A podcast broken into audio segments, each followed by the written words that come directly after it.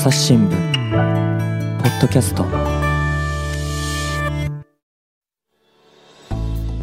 朝日新聞の神田大輔です、えー今回はですねちょっと特別なゲストの方に来ていただいております。作家の井上荒野さんです。よろしくお願いします。よろしくお願いします。いやー今日もちょっと遠方から来ていただいたわけですよね そうですね、遠方、長野ですけど。えー、八ヶ岳の方にね住んでらっしゃるということで、はい。はい、ありがとうございます。今回はですね、わざわざお呼びをしたのは他でもない、えー最近ですね、えー著作が出ました、えー生川というタイトルのですね、えーで副題としてあるセクシャルハラスメントの光景という本なんですけれども、まあ、こちらについてね、えー作品のこういろんなことを伺おうということなんですが、まあ、まず、あの、多分ですね、すでに何度も聞かれていることではあると思うんですけれども、このタイトルですね、えー生の川と書いて生川なんですけれども、これにはどんな思いが込められているんでしょうか？あのーこの小説を書こうと決めたときに、はいはい。うん、いろいろまあ、いくつかの資料を読んだんですね。で、その中に、あのー実際にセクハラの被害者の方が自分の体験を話していることをまとめている本があって、えーそれがかなりその具体的にリアルに書かれていてうんでそれを読んでいたらやっぱりこれは相当そのひどいことだとその今まで自分がそのセクハラに対して抱いていたイメージが、うん、なんていうんですかねある意味刷新されたんですよねそれで。。でこうでそれはもう本当にその傷つくとかひどい目にあったとか嫌な思い出になるっていうようなことではなくてもっともっとひどいことなんだ。もうとんでもない普通のその殴られたり切られたりするような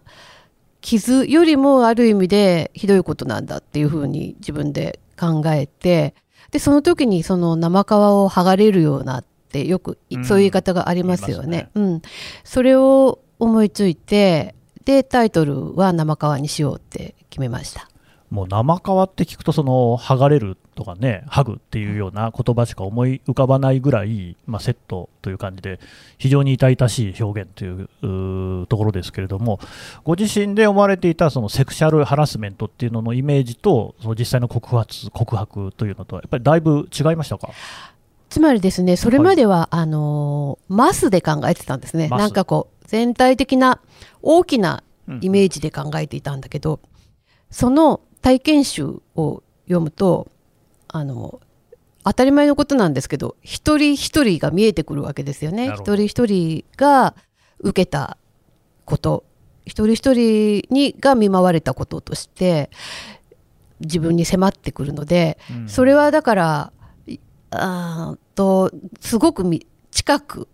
近くそれを読んだことでものすごく近い感じになってきましたよね。うん。なるほど、そうですね、そのまあ、セクシャルハラスメントっていう言葉自体は、もうかなり前からある言葉ですし、うん。それがその社会的に問題だというふうに言われてからは久しいわけなんですけれども、そういうその個々具体的な事例が、じゃあ、それほどつまびらかだったかというと、まあそうでもなかったかもしれないですね。うん、そうですね。だからやっぱりみんなその大きいセクハラっていう、うんうん特にあの略したセクセクハセクシャルハラスメント、はいはいセクハラって言いますもんね。そうあと性被害とかでは性暴力とか性被害ではなくて、セクハラっていう言葉でやっぱり考えてしまう癖がついてしまったと思うんですよね。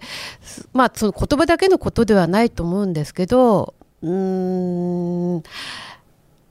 やっぱりどっかなんかこう自分に他人事どっか他人事で考えてたんじゃないのかなって思いますよね。うん、そこ、すごく私もですね関心になるところで、やはり記者としてですね世の中にいろいろなことを問題を訴えていくんですけれども、最近、ある反応、あるいはその記者自身もですね抱えている葛藤として、当事者でない問題について、どのようにこう伝えていくのかっていうことがあって、ですね。例えば3.11東日本大震災にしても、えー、我々でもその番組を作ったんですが、えー記者にですねいわき市、福島県の出身の記者がいると、でご両親は被災されてるわけです。えーお家も半壊している、ただ、あの直接地震の被害で、例えば津波にさらわれたりして亡くなった親族はいない、だから半壊なんですよね、全壊ではない。うん。えーというようなところで、私たちは本当に被災者なんだろうかっていう葛藤を抱えているっていうね、人がいたと。セクハラの問題も今知らない人いないと思いますし、それこそその問題についていいことだという人は一人もいないと思うんです。ただ、そこをとりわけ私のような男性なんかがどういうふうに当事者性を持って見ていくかっていうのは、これ、結構難しい問題だなと思ってたんですよ。ただ、今回のこの小説、生川に関して言うと、その辺が本当にあの、まあ、解決されているというか、これを読むと、全員当事者だっていうのが伝わってくるなと思ったんですけど、うん、そのあたりは何かお考えあったんでしょうか？えーと、そもそもですね、はい、あのこの小説を書こうと思ったのは、はい、えー、何年か前のあのフォトジャーナリストの方の、うんうん、が起こしたセクハラにちょっと興味を持ったからなんですよ。つまりうん彼はその一方で素晴らしい仕事も残してるわけなんですよね。うんうん、で素晴らしい仕事を残してる人がその一方でああいうもう本当に虫唾が走るようなことを女の人たちに対してそういう性暴力を振るっていたからそういうねその一人の中に2つの面があるっていうことがすごく不思議に思ってどういうことなんだろうっていうふうに思ったのが最初だったんですその書き始めるきっかけだったんですよね。でそうやって考えていくとセクハラっていうのはそのセクハラする種族がいるわけじゃないんですよね。うん、うん、あのつまりものすごく悪い悪人がたまたま巡り合った気の毒な人に暴力を振るったっていうことじゃなくてどっちも私たちの延長にいるんじゃないかっていうふうに。それは全然その特殊なセクハラする特にとりわけセクハラの加害者っていうのは特殊な人特殊な大悪人というわけではなくて、もう本当に自分とほぼほとんど同じ同じ延長にいる人が何かのその状況とかその何かで起こすことなんだっていうふうに考えていったんですよね。うん、うん。あのまあ、おそらく井上さんあの、あえてですねその特定の名前を出さずにお話になってると思うんで、うん、私も出さないですけれども、えーと、彼が最近ね、えー、ノートという媒体に自分側のその反論っていうのを3年越しで明らかにされていた、これってお読みになりました？あ知らないです。あるんですけれども、うん、えー、ああって感じなんですよね、うん、つまりやっぱりその自分のやった行為っていうことに関して、ある種その、まあ、正当化みたいなことも書いてあってですね、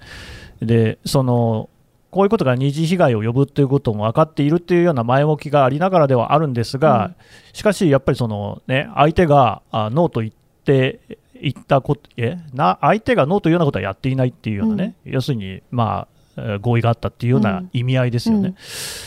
だけど、そういう問題じゃないんだっていうところが、やっぱりピンとは来ていないっていうところをね、うん、感じたんですよ。うん、ただこれってあの、直接の当事者だけじゃなくて、やっぱ世間全般、あまりピンときてない感じありますよね。うんうん、あのー、本当にね、そうだと思います。つまり男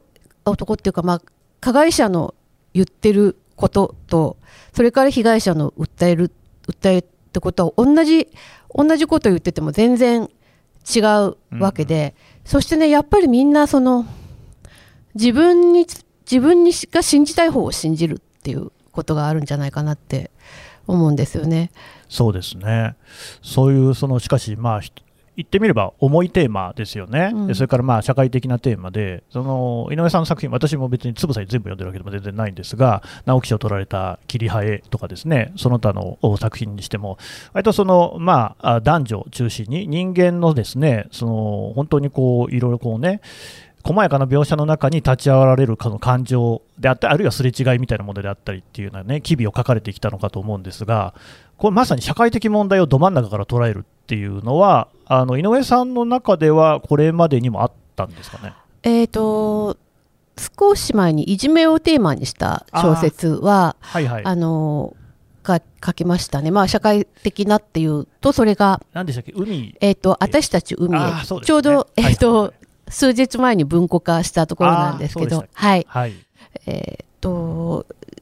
自分としてはそのじゃあ今度から社会的な問題を取り上げようとかこれからそうしようとかそういうふうな考えでやったわけではなくてで私はまあなんとなくこうカテゴリーとしてはずっと恋愛小説家っていうか、うん。もう男と女のことを書いてきたっていうふうに思われてると思うんですけど自分としてはその人間の心の不思議みたいなやっぱり恋愛とかその例えば不倫関係だって分かっているのにそれでも愛してしまうのはなぜなのかそれやっぱりそのなぜっていうのがいつも自分の中の大きいモチベーションとしてあった。そのなぜが今回はそのうんなんでださっきも申し上げましたけどなぜそういうねあの素晴らしいことをやってる人あるいは人間として優れてる部分がある人がなぜセクハラをしてしまうのかとか。それからまあすごく例えばセクハラがあの話題になった時にみんながいろんな人が言う。なんでじゃあその時すぐ言わなかったのか？被害者の人は。なんで、ね、何年も経ってから今言うのかって。でそれやっぱり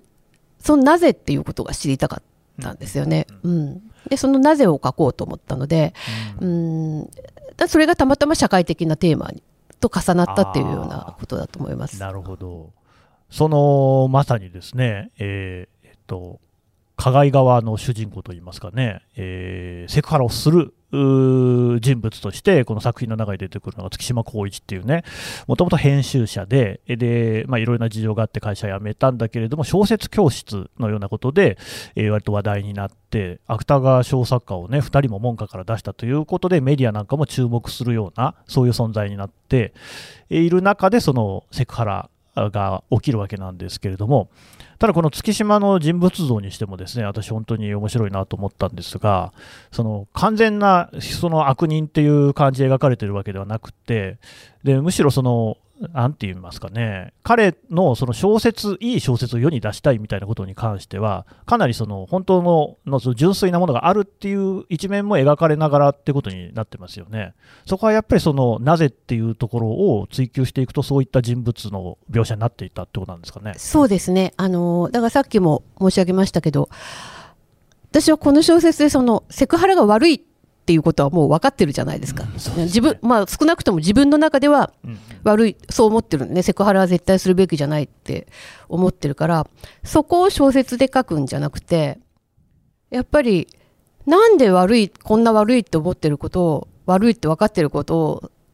やるんだろうっていうね、ううんん、そこを書きたかったんですよね。うんだから月島をもう本当に完全な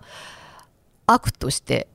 は書きたくなかった。あのでそうじゃないと思うんですよ、実際にセクハラしてる、あのさっきのフォトジャーナリストにしても、今、いろいろ名前が上がっね、セクハラで上がってる人も、あのセクハラ以外の部分では、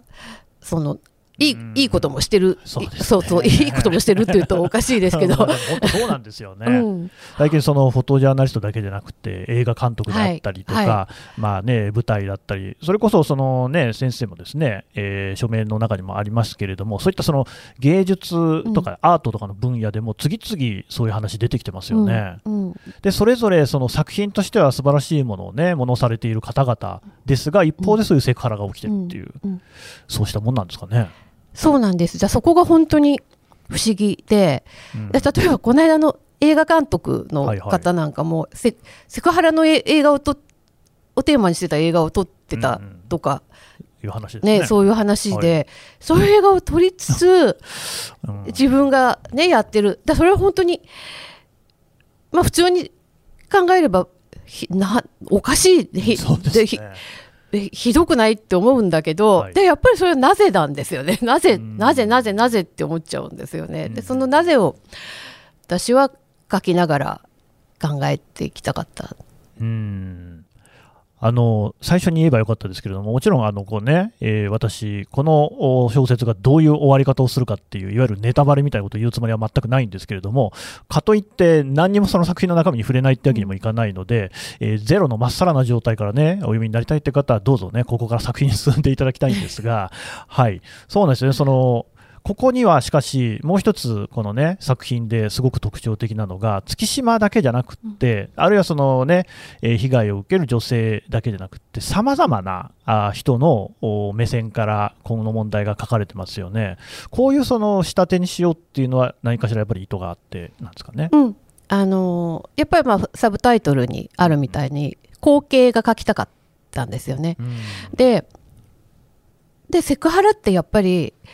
当事者同士だけの問題じゃないと思うんですよ、そのセクハラを許してしまう。土壌があって、はい。でセクハラが起きた時に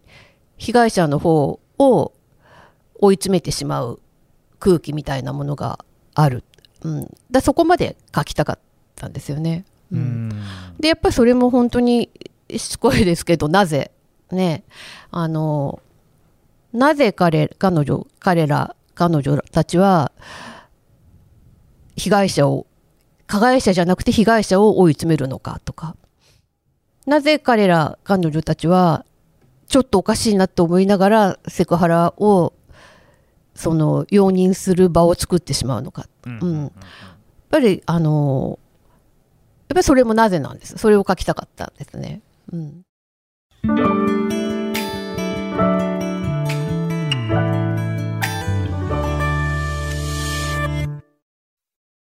忙しい時でも大事なニュースはチェックしたい。それなら朝日新聞デジタルの紙面ビューアーとポッドキャストはどう？紙面なら見出しの大きさで大事なニュースが一目でわかるしポッドキャストは通勤中でもながら聞きできるよ。いつでもどこでも。朝日新聞。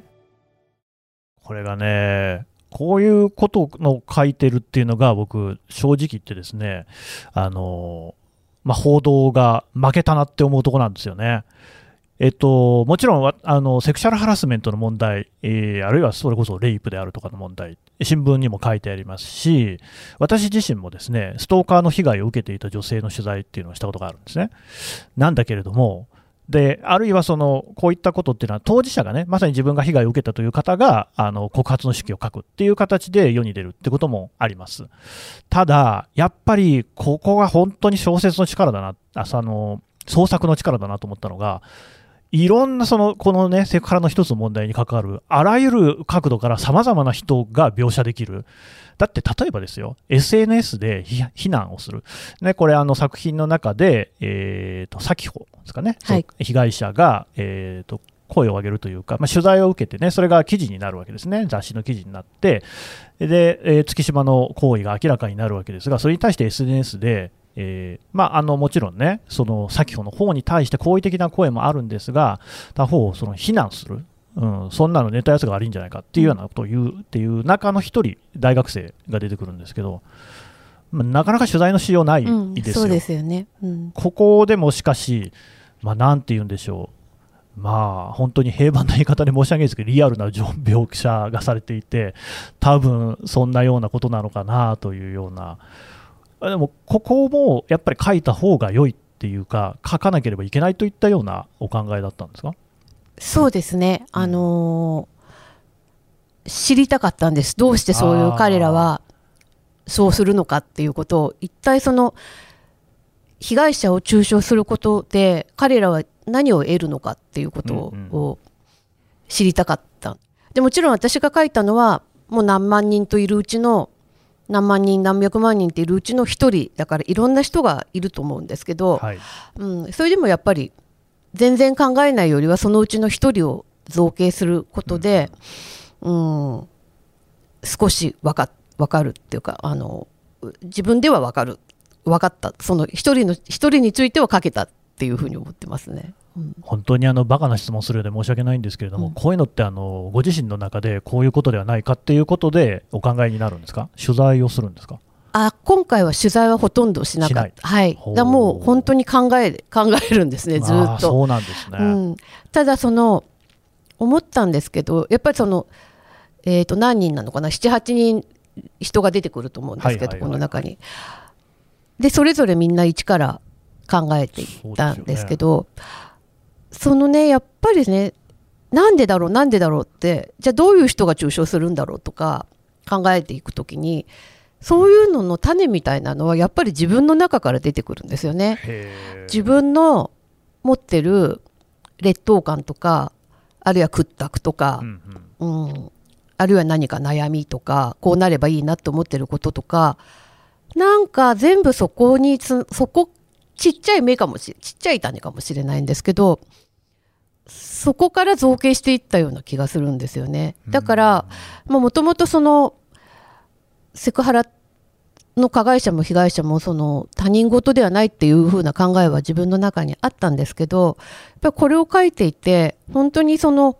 本当にみんなみんな自分の延長線上にいるんだなっていうふうにね。はい、思いましたね。なんかそのこの大学生も行為だけをとらまえればですね本当にとんでもないやつってことになるんですが、その先生の書いたですね描写を読むと、まあ、あまり深いところは言わない方がいいと思いますがしかし、まあ、自分の交際している女性との間でちょっとまあ、ね、つまずきがあって、それから兄に対するコンプレックスみたいなのがあって、そしてそれからまあね、あの親がちょっと事情を抱えてたりとかっていう、その総合的な複雑な話の中で、そういうそのアカウントの中で、しかもその自分のアカウント、表のアカウントと裏アカとあってみたいな、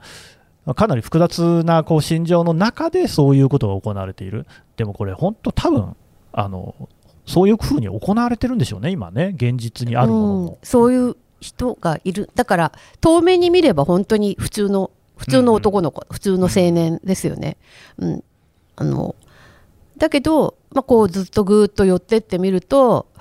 まあ、そういうちょっと複雑なぐにゃぐにゃした感じのものに,、ものになっている。でやっぱりみんなそのどんな人もどんどんどんどん近寄っていけばある程度グロテスクなものっていうのは誰の中にもあるんじゃないのかなって。うんうんでそれがこう外に出た時に何かのきっかけで外に出た時にああいう SNS で中傷したりとかあるいはまあもうちょっとマイルドですけど、うん、ね同じ同性なのに被害者を中傷したりうん悪い、はい悪く言ったりとか、まあ、そういうふうに出ていくんじゃないのかなって。いやーだからこの作品を読むとですねどっかしらでなんかこうね本当に自分が後ろめたさを抱えるんですよね。なんかここのこの人物のこの部分を、まあ、自分の心情にすごい似てるなとか、あこんなこと僕も思うなみたいなことを考えちゃう、もうそこがその報道にはやっぱり全然できない部分だなっていうふうに思って報道ってやっぱりそのままありのまま伝えるっていうことしかしないうん。し、できないので。っていう限界をですねなんかまざまざと見せつけられてちょっと悔しかったんですけど。もうねしかもねそれだけじゃないんですよ。もう僕はびっくりしたのがびっくりしたというか本当にこれもねあの大作家に対して失礼なんですけどただその大学生のね描写の中にもえ何これっていうのが出てきてだからあの大学行っても暇で近くにある動物園行くんですよね、うん。でそこ行くと、なんか家族連れが来てんですけど、不機嫌な夫と、それをなんか意に介さずね、子供となんかこう、やり取りをしているね、え妻と出てくるっていうのを、その大学生が遠いところから眺めてるわけなんですけど、めちゃくちゃいい人いますよね。うん、ああいうああいうシーン書くのが好きなんですよねなんか。あれすごいですね。うんあれを見て、そのね、大学生の心にもさざ波が立つわけですけれども、読んでるこっちはもっとさざ波立つなっていう、でああいうのがいろんなとこに出てくるじゃないですか。えーっと、そうだな、本当にね、枚挙にいとまがないって感じなんですけどね、うんとね例えばなんですけどね、あーまあ、でもあんまりな、立ち入ると、なんかその最終盤のところでも、あの28年前の話なんかも出てきますよね。うんうん。で、あれで、また、あの、まあ、これ読んでください。自転車乗ってくるって話あるじゃないですか。はいはい、あれなんかもう、うん。あーっていうね、うんうんうん。なんか言っても、あなた自転車乗ってくるわよね、うん。みたいなの。あれですよね。うん。そうそう。あの要するに、ね、世界はそういうものでできてるってことなんですよ。なんか、ねえ、うん。そうなんですよね。で、まあ、そこが月島に関係のある部分ではあるんですけれども、そういうところからも本当にね、リアルだなっていう、で自分のお話だなっていう感じがうんしてくる、いや、すごいですね。ありがとうごいざいます。やいやいやいや、でも本当にね自分の話だなっていうふうに思って読んでいただけるのが本当に嬉しいですよね。うん、そう、で、それも、そのでもね、どれもね、そういう細かいエピソードもやっぱり、そこで男として見るとですね、その男、男性というものを持っているその無自覚なね、いやらしさみたいなのに突き当たるところがあるんですよね。うんと、ま もう一個言っちゃうと、えーとね、えー年老いて亡くなった母の娘、まあ、その人ももう70代なんですけれども、この人はね、えーと、先ほ球団側の人なんですが、亡くなったね、あ、義母か、が、その、レディースコミックっていうね、あ性描写ののたくさんふ含まれている漫画っていうのをこう、ね、実はこう熱心に読んでいたっていうことを知るわけですよね。でそれをその夫が、まあ、こんな気持ち悪いものをっていうような言い方をして、でそれに対してやっぱり反発も覚えるんだけれどもなかなかそれをねうまく消化できないっていうような描写なんかもあって。これなんかもですね、その言ってみればですよ、その本筋のセクハラの部分とは、そのストーリー的なつながりはあまりないわけですけれども、逆にその今回のね、えーセクハラの描写、情景の中では、やっぱなくてはならないっていう感じもするんですよね。うんうんやっぱすごいですね。うん、まああのそうああいうシーン書くのさっきも言ったけど好きっていうのもあるんですけどはい。うん、要するに本当にねあのこの世界でセクハラだけが起こってるわけではない。だけど、なんだろうな、セクハラが起きてる世界の隅々を見ると、こういうこともあって、ああいうこともあって、まあ、今言ってくださったようなことが、いろんなところで起きてる。あのだ全部つながってるんじゃないかな。ってますよね。うん。うん。そういう世界に生きてるんだよっていうことをうん。書きたかったんですよね。そう、その不機嫌な男たちの一方で、これもまたね、これも多分本当はなくても話は成立するんだけれども、全然別の月島とはまた別の男性に対して、そのなんかハーレム的な感じでね、えー出てくるその女性たち、中年の女性たちっていうの俳句の結社。のそうですそうです。はい、あれなんかは、逆にね、その女性の側の問題をこうちょっとえぐり出してるみたいな感じもあるじゃないですか。うん。多分あれを読んで、ぐさっとくる人がまたいるんでしょうからね。だから、あのー必ずしも男性が、あのーうん。セクハラをする側で、うんうん。女性が被害者っていうことでもないあの女の人がセクハラ側に立つっていうこともあるんだろうなっていう、うん。そしてそれはつまりで例えばそうそうなるとしたらなぜだろうってやっぱり考えたんですよね。なんで彼女たちはそうするんだろう。外側から見れば彼女たちだってある種の被害者じゃないですか、うん。そのハーレムの一員になってる。そうですね。だけど自分たちはそれをすごく特権的なことだと思っている。うんうん。でだそこで特権的に思ってる女がいるよってそこで終わりたくないんですよね。なんでそういうふうに思っちゃうんだろうっていう。なんかそこが書きたかったんですよねで、あの、しまいにですね、その俳句の結社のボスの妻が出てきてですね、これがまた全然違うところから、まあ、マウンティング的な構図で言うと、うん。上にいるんですよね。うんうん。っていうようなあたりとかっていうのも、な あらゆるそういうそのハハラスメント、セクハラをめぐって、さまざまな人間関係、えー人間の描写みたいのがなされているっていうのが、もう本当に総合的になされているっていうところがすごいなっていう、うん、よくもこんなにすべての対象をかけたなっていうぐらい の、おまあこういうね、言葉は悪いですけど、かなり必要にというか、書いているなっていう印象なんですよね。そうですね必要にネチネチ書いたっていう 感じは自分にもそう言っていただけるとね、言ってよかったなって感じもしますけど、すごいんですよね。朝日新聞ポッドキャスト